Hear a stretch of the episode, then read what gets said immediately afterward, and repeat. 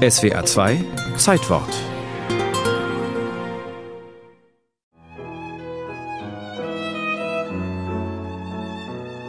Während der Film lief, stand mitten in der Vorstellung ein Herr auf und rief, wenn man diese Schweinerei sieht. Regisseur Richard Oswald erinnerte sich später an eine Vorführung seines Films Anders als die anderen, der in den Wochen nach seiner Premiere am 28. Mai 1919 hohe Wellen schlug, weil sich darin zwei Männer liebten. Ich stoppte sofort die Vorführung und schrie, wenn einer diesen Film als Schweinerei bezeichnet, so ist er selbst ein Schwein. Was geschah? Zehn Minuten stürmischer Applaus. Der Herr verließ schreiend das Lokal. Der Stummfilm erzählt die Geschichte des Geigenvirtuosen Paul Körner, der sich in den jungen Nachwuchsmusiker Kurt Sievers verliebt. Körner wird von einem intriganten Gegenspieler denunziert und schließlich wegen Verstoßes gegen den Paragraphen 175 verurteilt. Sein gesellschaftlicher Ruin. Verzweifelt begeht er Selbstmord. Paul Körner wurde im Film durch Konrad Veit verkörpert, der in den 20er Jahren zu den führenden Schauspielern in Deutschland gehörte.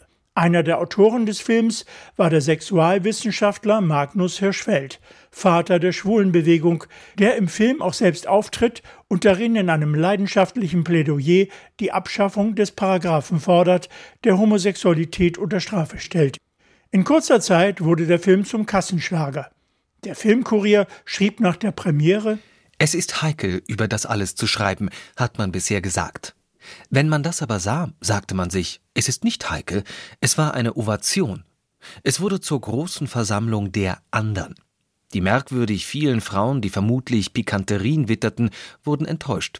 In der Minderzahl wurde man belehrt, dass man das alles nicht einmal amüsant finden dürfe, geschweige denn unnatürlich oder gar verdammenswert. So war die ganze Stimmung also eine höchst, ja ich weiß nicht, wie ich sagen soll, doch der Film polarisierte natürlich auch und in die Kritik mischte sich immer wieder Antisemitismus, der sich auf Richard Oswald und Magnus Hirschfeld bezog, die beide Juden waren. Ein Mitglied des präfaschistischen Deutsch-Völkischen Bundes schrieb Grauenvoller Zügellosigkeit, widerlich gemeinem Verbrechertum soll auch in deutschen Landen Tür und Tor geöffnet werden, weil Juda es will. Der Film Anders als die anderen gehörte zu einer Reihe von Aufklärungsfilmen, die entstanden waren, nachdem mit der Gründung der Weimarer Republik die Filmzensur abgeschafft worden war. Zunehmend aber wurde diese Entscheidung von allen Seiten kritisiert.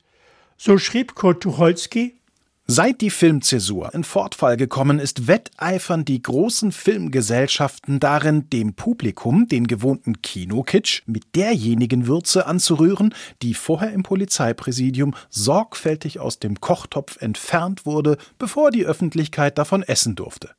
Und diese Würze ist Sexualität. Im Frühjahr 1920 trat das erste Reichslichtspielgesetz in Kraft. Fortan musste jeder Film wieder von amtlichen Prüfstellen zugelassen werden. Anders als die anderen wurde verboten, die Kopien teilweise zerstört. Der Paragraph 175, der 1935 zusätzlich verschärft wurde, blieb in der härteren Form in der Bundesrepublik noch bis 1969 im Einsatz und wurde erst 1994 komplett abgeschafft. Allein zwischen 1949 und 1969 kam es in der Bundesrepublik aufgrund dieses Paragraphen zu etwa 50.000 Verurteilungen, die nicht nur strafrechtlich relevant waren. Sie zerstörten in vielen Fällen Partnerschaften, bürgerliche Existenzen und ganze Biografien.